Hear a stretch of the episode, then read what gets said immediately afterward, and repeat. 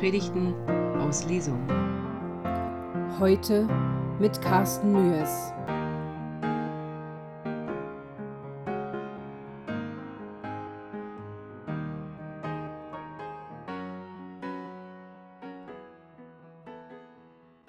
Sie kennen mich vielleicht noch nicht und andere nur vom Sehen, deswegen möchte ich mich ganz kurz vorstellen, bevor ich euch die Predigt halte. Mein Name ist Carsten Mühes, ich habe eine Frau und einen Sohn, Corona und Theo, und wir sind Mitglieder dieser Gemeinde. Oh Wunder, wir sind dafür sehr dankbar, dass wir bei euch Mitglied sein dürfen, aber wir waren noch gar nicht oft hier. Der Hintergrund ist der, ich bin Pastor von Beruf im 17. Dienstjahr, war bis zum 31.12. Pastor in Lilienthal. Die Lilienthaler Gemeinde ist immer weiter geschrumpft, sodass wir sie zum 1.1. an die Zellgemeinde Bremen übergeben haben. Da gab es vor 16 Jahren mal eine Trennung und jetzt sind Lilienthal und Zellgemeinde eigentlich wieder zusammen. Und für mich war diese letzte Zeit sehr anstrengend, dass ich gesagt habe, ich mache ein Jahr Gemeindedienstauszeit und bin deswegen ohne pastorale Anstellung. Was gar nicht so schlimm ist, weil zu meinem Leben zwei Berufe gehören. Ich bin nicht nur Pastor, sondern auch Pflegefachkraft, Schwerpunkt Psychiatrie. Habe in den letzten Jahren äh, neben der Gemeinde, weil ich dann nur eine Teilzeitstelle hatte, auf der geschlossenen gearbeitet und bin jetzt Leiter der ähm, Allgemeinpsychiatrie von Armeos Bremen seit Anfang dieses Jahres. Und der Grund, warum wir so selten hier sind, ist, wenn sich rumspricht, dass ein Pastor nichts zu tun hat, ähm, dann wird man von allen Seiten angefragt, weil über die Hälfte unserer Gemeinden im Moment vakant ist. Und ich habe allein dieses Jahr über 30 Gastpredigten. Wir fliegen also permanent durch den Landesverband im Nordwesten ähm, und freuen uns aber trotzdem, wenn wir ab und zu hier sein können. Ich musste mich vorletzte Woche mit Arbeitszeugnissen befassen im Rahmen meines Berufs und habe mir, weil ich das eine Zeit lang nicht gemacht hatte, mir mal wieder diese typischen Arbeitszeugnisfloskeln durchlesen müssen. Da gibt es ja so eine ganz bestimmte Sprache, ihr kennt die vielleicht, die auch so etwas aussagt über Bewertungen, quasi wie Schulnoten. Ähm, auf den ersten Blick ist ein Arbeitszeugnis immer positiv formuliert, aber wer das ein bisschen kennt, der weiß, was sich dahinter verbirgt. Und dann habe ich in einer stillen Stunde mit diesem Floskelwissen mal ein Arbeitszeugnis erstellt, zu meinem Vergnügen, wo ich mal einfach alles reingepackt habe, was ich gefunden habe. Und das möchte ich euch vorstellen. Es ist für einen Herrn Meier als Allerweltsnamen gerichtet. Heißt von euch jemand Meier? Nee, Gott sei Dank. Gut, wenn es wäre es auch Zufall, aber ich lese es euch mal vor. Herr Meier hat nach Kräften versucht, die Leistungen zu erbringen, die wir an diesem Arbeitsplatz fordern müssen. Er hat sich stets bemüht, die ihm übertragenen Aufgaben zu unserer Zufriedenheit zu erledigen und er hat stets mit Nachdruck daran gearbeitet, die vorgegebenen Ziele zu erreichen.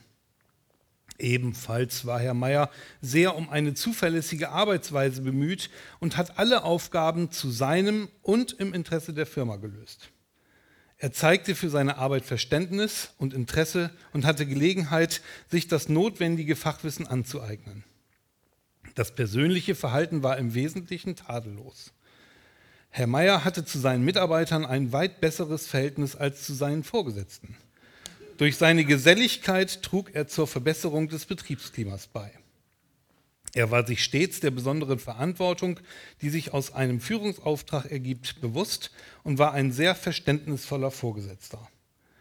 Er erwartete, dass die Mitarbeiter sich jederzeit voll einsetzen. Aufgaben, die ihm übertragen wurden, erledigte er in der Regel zu unserer Zufriedenheit. Mit seinem Einsatz versuchte er, alle Ziele zu erreichen und Erwartungen zu erfüllen. Wir wünschen ihm alles nur erdenklich Gute, insbesondere auch Erfolg und viel Glück bei den weiteren Bemühungen. Ja, ihr habt ein paar Dinge vielleicht rausgehört. Also Herr Meier war eigentlich zu nichts zu gebrauchen. Der war faul, der hatte ein Alkoholproblem der war anzüglich gegen einer Kollegin eventuell, der hat gestohlen. Was macht man mit Herrn Meier? Ich habe mich dann mal bewusst in einen Tagtraum, in eine Fantasiereise begeben und mir vorgestellt, was wäre, wenn ich Unternehmer wäre und hätte jetzt so einen Mitarbeiter wie diesen Herrn Meier. Klar, eigentlich ist der nicht haltbar, aber ich habe dann überlegt, was ist, wenn ich den total lieb habe. Trotz allem, ich möchte den behalten. Ich schätze den, ich mag den irgendwie, ich habe den einfach lieb. Was müsste passieren? Wie könnte man den halten? Während ich so träume, kommt mir die Werbung für Urlaub in die Hände. Vier Wochen Alania für 999 Euro, all inclusive. All-inclusive. Ich habe selber noch nie All-inclusive gemacht. Ich habe es noch nicht zu mehr gebracht als Halbpension. Aber ich habe Freunde, die haben schon All-inclusive Urlaub gemacht, wo also alles inklusive ist, wo alles dabei sein soll. Und die waren manchmal nicht ganz zufrieden, weil All-inclusive in der Reisebeschreibung stand und dann war es doch nicht All-inclusive. Dann gab es an der Poolbar nur bis 20 Uhr kostenlose Getränke, hochprozentig sowieso nicht.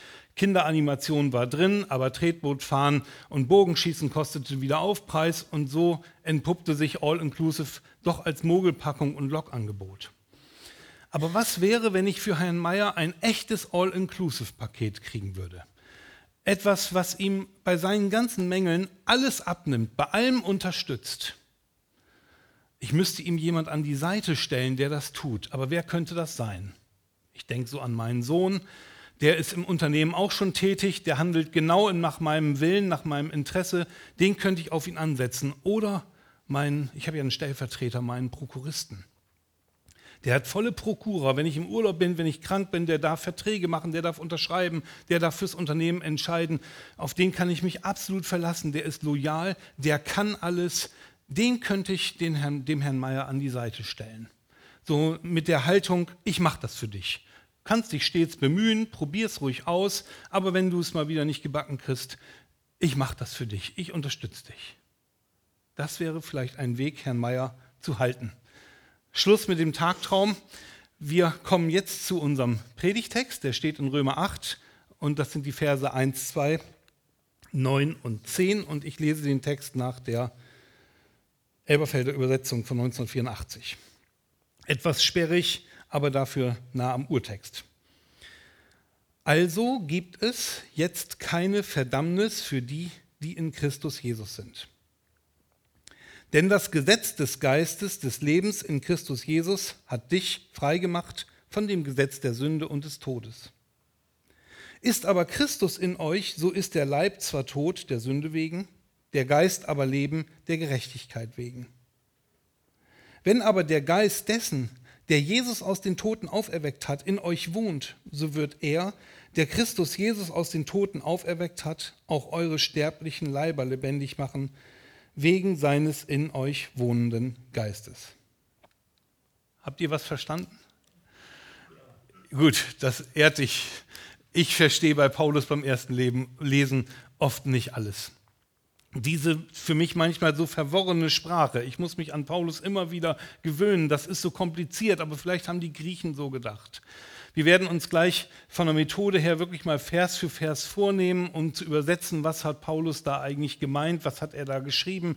Er gebraucht ja auch manchmal Bilder und die muss man dann übersetzen, das wollen wir gleich tun. Zum Hintergrundwissen. Der Römerbrief ist geschrieben im Jahre 94, äh 54 nach Christus von Korinth aus.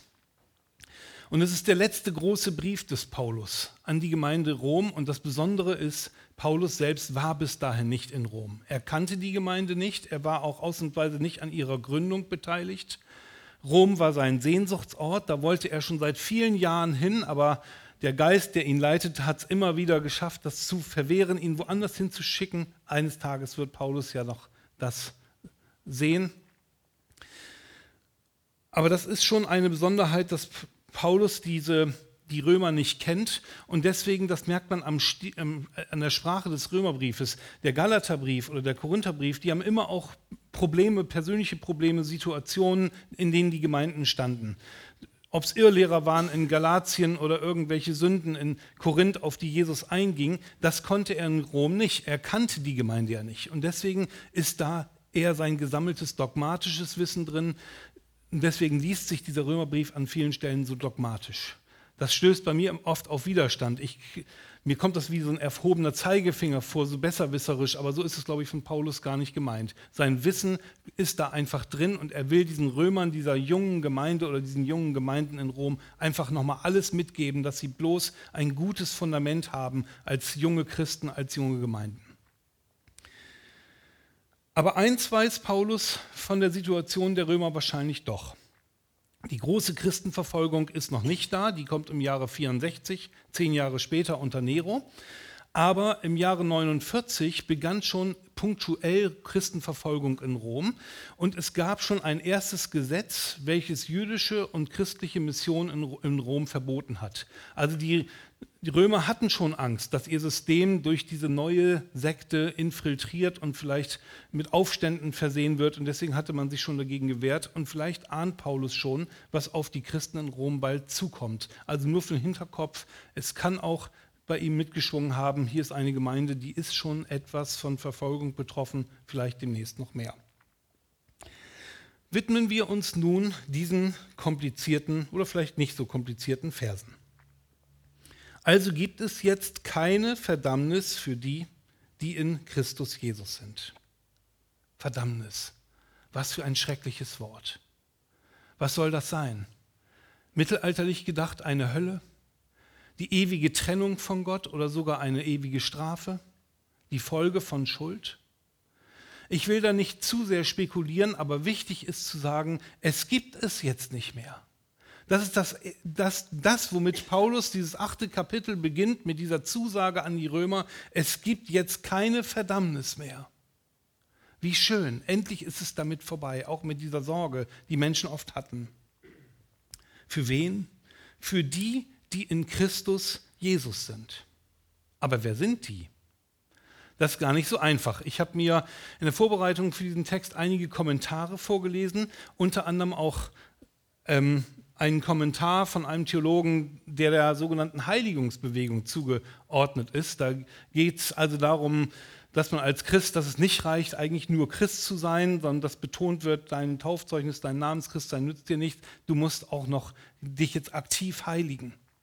Und der hat geschrieben, ja, ja, nicht jeder Christ, Christ ist in Christus. Es ist schon etwas Besonderes, wenn man in Christus ist. Dazu gehört schon mehr.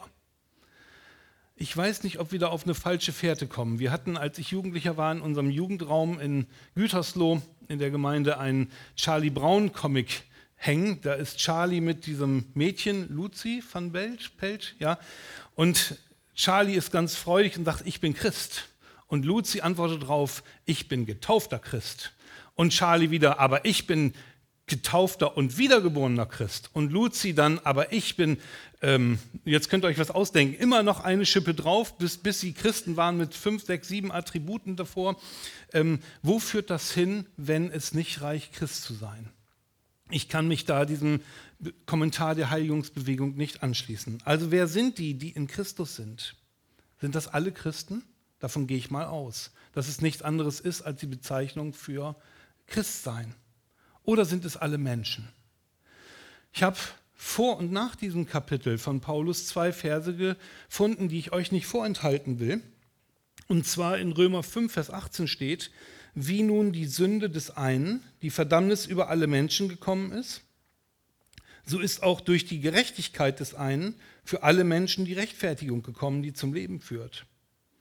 Und kurz danach in Römer 11, Vers 32 schreibt er, denn Gott hat alle eingeschlossen in den Ungehorsam, damit er sich aller erbarme. Oder sind damit sogar alle Menschen gemeint? Klingt nach Allversöhnung. Ich will das jetzt hier nicht predigen. Ich hoffe aber, wenn es eine Hölle gibt, dass sie eines Tages leer ist. Für uns, lasst uns erstmal daran glauben, für uns gibt es keine Verdammnis mehr, auf welchem Weg auch immer. Und das ist sehr tröstlich und sehr gut. Wir leben ohne Verdammnis. Denn das Gesetz des Geistes, des Lebens in Christus Jesus, hat dich, auch mich und uns, freigemacht von dem Gesetz der Sünde und des Todes. Heieiei, auch wieder ganz kompliziert. Zwei Gesetze. Es gibt hier zwei Gesetze, das Gesetz des Geistes des Lebens in Jesus Christus und das Gesetz der Sünde und des Todes. Fangen wir mit letzterem an. Was soll dieses Gesetz der Sünde und des Todes sein? Dazu müssen wir übersetzen. Mit Gesetz ist sicherlich kein neues Gebot gemeint, sondern eher eine Gesetzmäßigkeit, ein Muster, eine, ein, ein typisches Verhalten. Sünde, das ist nicht das Stück Kuchen und auch nicht die böse Tat. Sünde ist der Zustand der Trennung von Gott. Und mit Tod, wenn Paulus hier von Tod redet, ist, glaube ich, auch mehr gemeint als ein biologischer, physischer Tod, sondern es ist der geistliche Tod, also auch die Trennung von Gott, wie die Sünde auch. Die Gesetzmäßigkeit der Sünde könnte man also übersetzen mit die Gesetzmäßigkeit der Gottlosigkeit, die Weltlichkeit, wo wir ein Leben ohne Gott führen. Und ich glaube, das kennen wir alle, auch als Christen. Also ich zumindest, ihr vielleicht nicht, ihr seht so fromm und heilig aus, aber mir geht es immer wieder so, dass es eine tägliche Entscheidung ist, wofür und wogegen und was man besser unterlässt. Und wir sehen in dieser Welt die Gesetzmäßigkeit der Gottlosigkeit. Das fängt an in der Habgier, das fängt bei uns im Kleinstädtischen an, wo das Lebensziel von Menschen eigentlich immer nur das Eigenheim ist. Wenn wir uns mit Eltern treffen aus Theos Schule, dann ist eigentlich, geht das den ganzen Tag nur ums Haus. Die einen wissen nicht, wie sie es finanzieren, die anderen wollen gerade bauen, die nächsten sind am Renovieren. Ich wundere mich, was in den Gesprächen das Eigenheim für ein großes Thema einnimmt. Die Gesetzmäßigkeit der Habgier die, die sich jetzt überall breit macht, auch im Hamstern und im, wie kann ich noch, noch besser mich retten. Die Gesetzmäßigkeit der Rache, so ein schönes Thema auch in jeder Hollywood-Film, ist ein Kassenschlager, wenn er nur die Rache aufnimmt. Rache erreicht uns.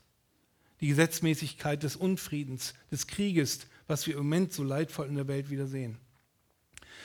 Die Gesetzmäßigkeit der Trennung von Gott hat ganz viele Gesichter und wir sind oft mittendrin. Da können wir gar nichts gegen tun oder? Wie können wir von dieser Gesetzmäßigkeit frei werden, wenn wir sagen, eigentlich wollen wir das gar nicht? Ich möchte nicht immer dieser Gesetzmäßigkeit unterliegen, der alle unterliegen. Paulus nennt uns hier einen Weg, wie wir von dieser Gesetzmäßigkeit frei werden. Und das ist eine andere Gesetzmäßigkeit, die er dieser Gesetzmäßigkeit gegenüberstellt, nämlich die Gesetzmäßigkeit des Geistes des Lebens in Christus Jesus wieder so kompliziert formuliert. Paulus macht das doch einfacher. Es ist die Gesetzmäßigkeit des, der Gemeinschaft mit Gott, des Lebens mit Jesus. Und dann klingt das ganz logisch. Wenn wir mit Jesus in Gemeinschaft leben, dann sind wir gleichzeitig frei von der Trennung von Gott. Das ist sicherlich eine große Entscheidung, die man im Leben einmal treffen kann. Alte Christen nennen sowas Bekehrung, den Begriff kenne ich auch noch. Es gibt auch andere Begriffe dafür. Und es ist auch sicherlich eine Entscheidung, die wir jeden Tag neu treffen müssen. Jede Stunde neu und oft in einzelnen Situationen neu. Da, wo wir mit Dingen wieder konfrontiert werden, soll ich den Weg gehen, soll ich den Weg gehen, soll ich mich hierfür oder dafür entscheiden, immer wieder zu fragen, welcher Gesetzmäßigkeit unterliegt jetzt eigentlich welcher Weg? Ist das jetzt eine typische gottlose Entscheidung, die ich hier treffe? Oder ist das eine, die ich mit Jesus zusammengetroffen habe, die seinem Geist, seinem Willen entspricht? Diese Entscheidung müssen wir immer wieder fällen. Es bleibt aber die Zusage an uns, die Paulus gibt, wenn wir uns an Jesus halten, wenn wir in dieser Gesetzmäßigkeit leben, mit seinem Geist, mit Jesus zusammenzuleben, dann können wir hier frei werden von diesen Gesetzmäßigkeiten der Welt, unter denen wir doch so oft leiden. Ist aber Christus in euch, so ist der Leib zwar tot der Sünde wegen, der Geist aber Leben der Gerechtigkeit wegen. Hier ist es wieder Christus in euch, ist aber Christus in euch, das beziehe ich mal auf uns Christen und nicht nur auf ein paar besondere. Also der Geist ist, äh, ist Christus ist in uns und jetzt wird hier gesagt, der Leib ist zwar tot, äh, mein Leib ist doch gar nicht tot und euer auch nicht. Was meint denn Jesus hier mit der Leib ist tot? Ich glaube, dieses Tod ist eine Zuspitzung auf unsere Vergänglichkeit des Leibes, auf das, was in uns noch ist. Ja, wenn wir Christen werden, dann wird vieles neu in unserem Leben und trotzdem ist ja sind ja alte Dinge noch da. Wir können weiterhin krank werden, wir können weiterhin leiden, wir werden noch eines Tages sterben. Es ist noch nicht alles perfekt. Wir sind noch in diesem toten Leib, in diesem der Sterblichkeit unterworfenen Leib. Und das müssen wir manchmal uns immer wieder auf der Zunge zergehen lassen. Ich weiß, als ich Jugendlicher war, ich war in einer sehr evangelikalen Gemeinde, wo noch auf sehr platte Weise missioniert worden ist, auch auf der Straße und so weiter. Wo wir den Menschen allen Ernstes versprochen haben, wenn ihr Christen werdet, dann wird alles super, dann ist mit euch Gesundheit und Glück und Wohlstand. Ich übertreibe jetzt ein bisschen, so ein bisschen wie ich das von den Wohlstandstheologen kenne. Joyce Meyer und andere gehen manchmal in diese Richtung, ähm, wenn man erstmal Christ wird, dann ist alles toll. Und wir haben eine 17-Jährige gehabt, die hat sich dort bekehrt und die kam aus einem atheistischen Elternhaus. Und die Eltern waren nachher so enttäuscht von ihr, dass sie so etwas Schlimmes machen konnte, wie Christin zu werden, dass sie ihr die nächsten Jahre in der Familie zur Hölle gemacht haben. Es war für sie, sie mochte gar nicht mehr nach Hause gehen. Mit 20 ist sie dann ausgezogen und sie hat gemerkt, wenn ich Christ werde, ist eben nicht alles toll. Und es ist uns eben auch in der Bibel nicht verheißen, dass wir, wenn nur weil wir Christ geworden sind, in, im Leben dann alles glatt läuft. Es gehören leider diese Dinge wie Krankheit, Anfechtung, Not auch weiter zu unserem Leben dazu. Und das meint diesen toten Geist. Übrigens, das griechische Wort für Zeuge heißt Märtys, wovon Märtyrer abgelangt, abgewandelt ist. Ein gewisses Leiden gehört manchmal zu unserem Christsein dazu. Leider, leider. Aber wir sind damit nicht allein. Der Geist aber, der ist Leben und der ist schon in uns hineingegeben. Das ist die Zusage, die hier drin ist. Ja, einiges von euch ist noch vergänglich und nicht perfekt, aber Gott hat schon seinen Geist in euch gegeben und der gibt euch dieses neue Leben. Und dieses neue Leben, das ist toll. Das kann ich euch sagen. Da könnten wir uns jetzt drüber austauschen, das würde den zeitlichen Rahmen sprengen. Es heißt nicht, dass immer alles gut klappt. Das dachte ich früher, dass man immer fröhlich ist. Das ist man nicht als Christ. Aber ich habe ähm, eine andere Ebene gefunden, über, über die ich mich am meisten freuen kann, wenn ich an das neue Leben in, äh, in Christus denke oder im, ja, in, in, mit dem Heiligen Geist denke. Ich bin ein Typ, der sich gerne selbst glücklich macht und selbst beschenkt. Wenn ich mal traurig bin, dann, bin, dann muss ich mir eigentlich was Schönes kaufen. Und ich bin Musiker und Tontechniker und dann merke ich, wenn ich unwohl bin, der Lautsprecher oder das Keyboard muss es jetzt sein und dann bestellt man sich das oder kauft sich das und ich merke, diese Freude ist nur von ganz kurzer Dauer. Es macht nicht wirklich tiefenglücklich, so Materie. Das ist alles wieder, wie hat Paulus es genannt, Gesetz der Sünde und des Todes. Gesetzmäßigkeit. Aber ich habe gemerkt, was mich mit diesem neuen Leben des Geistes wirklich froh macht. Und das ist zum Beispiel zu merken, ich werde trotz meiner Mangel, äh, Fehlerhaftigkeit von Gott an einer Stelle gebraucht. Zu merken, ich durfte hier mitwirken, dass ein anderer Mensch Antworten zu Jesus bekommen hat, vielleicht sogar den Weg zu Jesus selbst gefunden hat. Oder zu merken, ich konnte hier für Gott etwas Gutes tun. Das sind die Dinge, die uns auf einmal so froh machen können. Zu merken, Gott arbeitet mit mir und mit dir in dieser Welt. Das ist etwas, was ganz anders froh macht als ein neuer Gegenstand, den man sich kauft oder eine Freude, die man sich verschafft. Und das wünsche ich euch auch, diese Freude im Geist immer wieder zu suchen und zu finden und zu sagen, das ist das Leben, was sich wirklich lohnt. Es ist nicht alles perfekt, und es wird nicht sofort alles gut, aber es sind Dinge da drin, die, haben, die erfüllen uns viel tiefer mit Freude und mit Frieden und mit Sinn, als das Dinge nach weltlichen Gesetzmäßigkeiten tun. Wenn aber der Geist dessen, der Jesus aus den Toten auferweckt hat, in euch wohnt, so wird er, der Christus Jesus aus den Toten auferweckt hat, auch eure sterblichen Leiber lebendig machen, wegen seines in euch wohnenden Geistes. Also kurze Logik dahinter. Jesus hatte den Heiligen Geist und deswegen blieb Jesus nicht tot, auch leiblich nicht, deswegen wurde er auferweckt. Wir haben den Heiligen Geist seit Pfingsten und deswegen bleiben auch wir nicht tot und werden eines Tages auferstehen. Ich habe gestern Abend mit meiner Frau lange darüber sinniert, wie man sich das vorstellen kann. Wie, hier ist ja wirklich vom alten, vom alten Leib gesprochen, der wieder aufersteht. Was ist mit einem Mensch, der schon Jahrzehnte tot ist, von dem nichts mehr übrig ist? Was ist mit einem Mensch, der eine Feuerbestattung hatte und vielleicht sogar nur noch aus Asche besteht, die dann über der Nordsee verstreut wurde?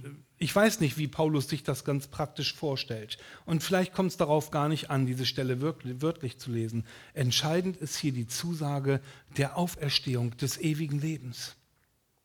Dass er uns sagt, auch wenn ihr jetzt einiges erleiden müsst in dieser Welt, und auch ihr Römer, die ihr vielleicht schon am Horizont eine Verfolgung seht, ihr braucht keine Angst zu haben. Die größte Sorge der Menschheit, ja, die hat bald ein Ende. Wir werden nicht im Tod bleiben.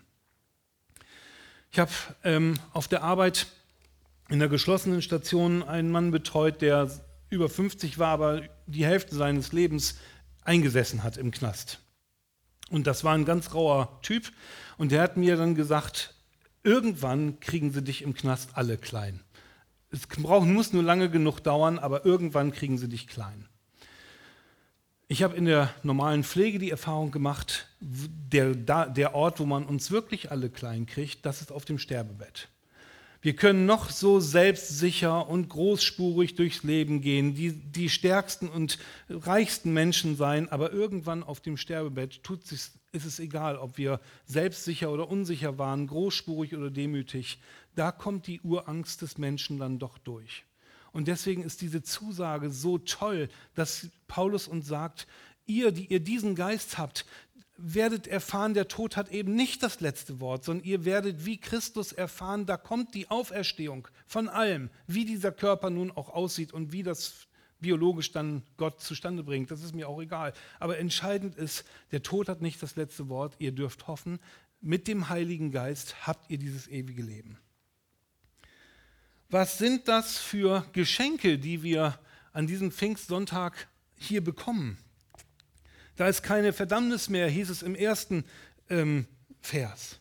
Im zweiten Vers hieß es, da ist Gemeinschaft mit Gott. Die dürfen wir jetzt haben. Auch so eine große Zusage, eine große Verheißung.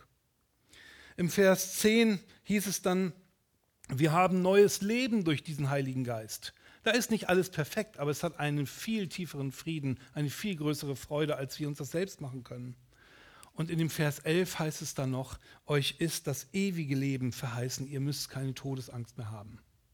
Und wenn man diesen Reigen jetzt noch weiterführt an Zusagen, ich weiß nicht, habt ihr letzte Woche auch eine Perikopenpredigt gehabt, am Sonntag Rogate, betet, Römer 8, Vers 26 oder 28, da ist noch die Zusage vom Heiligen Geist, dass wenn wir nicht mehr beten können, selbst wenn wir das nicht mehr können, dann wird er uns das abnehmen und mit unaussprechlichem Seufzen für uns beten. Darum ging es letzte Woche in der Perikope.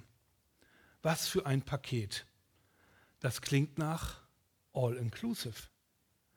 Das klingt nach dem All-Inclusive-Paket Gottes. Hat er sowas für uns? Ich mache das nicht in jeder Predigt, das gehört sich auch nicht, aber heute muss ich es einmal machen und etwas tiefer in der Heilsgeschichte graben. Da ist Gott, der sich zu uns so sehr die Gemeinschaft wünscht. Und deswegen schafft er mit den Menschen einen Bund und ist dort auf dem Berg Sinai mit Mose und sie schreiben die Gesetzestafeln zusammen und dieser neue Bund, der hält keine fünf Minuten. Mose kommt vom Berg und sieht schon, dass die Menschen unten ein goldenes Kalb gebaut haben, es anbeten, darum herumfeiern. Die Menschen können den Bund nicht halten. wenn man weiterliest, dann zum Beispiel im Buch der Richter, da ist, steht auf jeder zweiten Seite, und sie taten, was dem Herrn missfiel. Die Menschen schaffen es irgendwie nicht, den Bund mit Gott zu halten. Die Seite, die Gott erfüllen muss, die hält er ein, aber die andere Seite, die der Mensch erfüllen muss, schafft der Mensch wieder nicht. Er hat sich stets bemüht, aber wie Herr Meier ist der Mensch dabei, immer wieder zu versagen. Aber Gott hat diesen Menschen lieb und er will ihn nicht loswerden, der will ihn halten. Und deswegen sagt Gott an dieser Stelle, ich werde einen neuen Bund schaffen, und diesen Bund, den werde ich so gestalten, dass der Mensch gar, nicht, gar, keine Seite mehr hat, die er erfüllen muss. Ich werde ihn komplett erfüllen. Ich werde beide Seiten dieses Bundes erfüllen. Das ist der neue Bund. Und das tut er, indem er ein All-Inclusive-Paket strickt, das All-Inclusive-Paket Glaube, in dem Gott uns alles schenkt, sola gratia, wo er uns alles schenkt, was wir zum Glauben und zur Gemeinschaft mit Gott glauben. Er schickt Jesus in diese Welt für diesen neuen Bund zur Vergebung unserer Schuld, unserer Sünde, alles, was uns von Gott trennt, zu unserer Rettung. Und dieser Jesus, der gibt uns nachher die Sündenerkenntnis, die wir von uns alleine aus nicht hätten. Der Hauptmann betet, Herr, ich, ähm, ich, ich, glaube, hilf meinem Unglauben. Also der Hauptmann bekennt, ich kann von mir aus noch nicht mal glauben. Selbst das ist geschenkt, dass wir überhaupt glauben können. Brauchen wir uns nichts darüber einzubilden. Als Christen sind wir nicht besser, wir sind nur besser dran. Dass wir glauben können, ist selbst das ist geschenkt. Und jetzt bekommen wir am letzten Sonntag die Zusage, und selbst wenn ihr nicht mehr beten könnt, wird mein Geist für euch beten. Und dieser Geist, der schenkt euch ein neues Leben und ein neues und ewiges Leben mit Gott und bei Gott. Das ist das All-Inclusive-Paket Gottes. Und wie kommt das zustande? Indem Gott uns seinen engsten Mitarbeiter oder seine engsten Mitarbeiter zur, zur Seite stellt, die Teil von ihm sind. Das All-Inclusive-Paket für uns ist gemacht durch seinen Sohn und durch seinen Prokuristen, durch seinen Stellvertreter, den Heiligen Geist. Der macht das alles für uns. Mit der Haltung, kannst dich stets bemühen, aber ich mache das für dich. Wenn du das nicht mehr kannst, selbst wenn du nicht mehr glauben und beten kannst, ich mache das für dich. Der Sohn und der Prokurist kommen zu uns und bringen das All-Inclusive-Paket. Aber wann? Wann wird das passieren? Paulus beginnt das erste Kapitel mit den Worten, also gibt es jetzt keine Verdammnis mehr. Jetzt ist der Zeitpunkt. Und dieses Jetzt ist das große Bündnis, wie du es eben gesagt hast, Waltraud, aus Weihnachten, Karfreitag, Ostern und Pfingsten. Pfingsten ist der Tag, an dem das All-Inclusive-Paket Gottes abgerundet und vervollständigt wurde. Jetzt ist es fertig, jetzt ist es komplett. Jetzt ist alles da, was wir brauchen, um mit Gott in Gemeinschaft zu leben. Amen.